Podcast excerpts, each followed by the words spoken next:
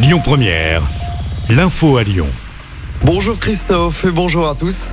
À la une, cette fusillade hier soir en centre-ville de Vénissieux, deux hommes ont été blessés dont un grièvement. Ça s'est passé à boulevard Ambroise Croizat, à proximité d'un point de deal.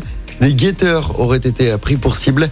Une balle perdue se serait logée dans la vitre d'un restaurant, alors que des personnes, notamment des familles, dînaient à l'intérieur. Le ou les tireurs ont pris la fuite. Ils sont activement recherchés ce matin.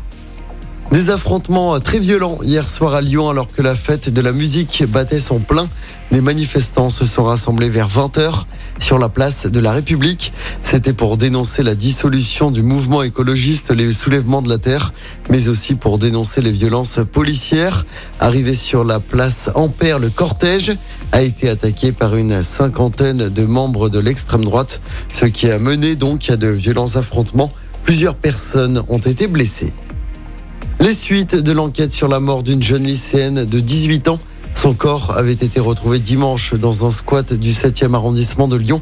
Le suspect, un SDF de 32 ans, a été mis en examen pour meurtre précédé de viol, mais aussi pour le viol d'une autre jeune femme.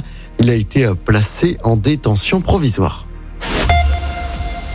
Dans l'actualité également, des bateaux envoyés en renfort au large des côtes américaines.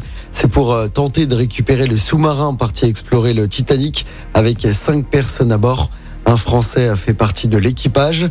On est à sans nouvelles d'eux depuis euh, dimanche dernier. Des bruits ont été entendus hier matin, mais leur provenance n'a pas encore été identifiée. Les réserves en oxygène devraient arriver à expiration à la mi-journée. Et puis euh, la marque Jennifer, nouvelle victime de la crise du prêt-à-porter, elle a demandé à son tour son placement en redressement judiciaire. Jennifer emploie plus d'un millier de personnes et compte 220 magasins en France et 80 à l'international. En sport du football avec euh, le coup d'envoi de l'Euro Espoir pour les Bleuets. On suivra notamment nos jeunes lyonnais, Cherkilou, Keba, Barcola et Cacré.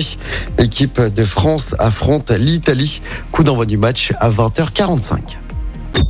Écoutez votre radio Lyon Première en direct sur l'application Lyon Première, lyonpremière.fr et bien sûr à Lyon sur 90.2 FM et en DAB+. Lyon Première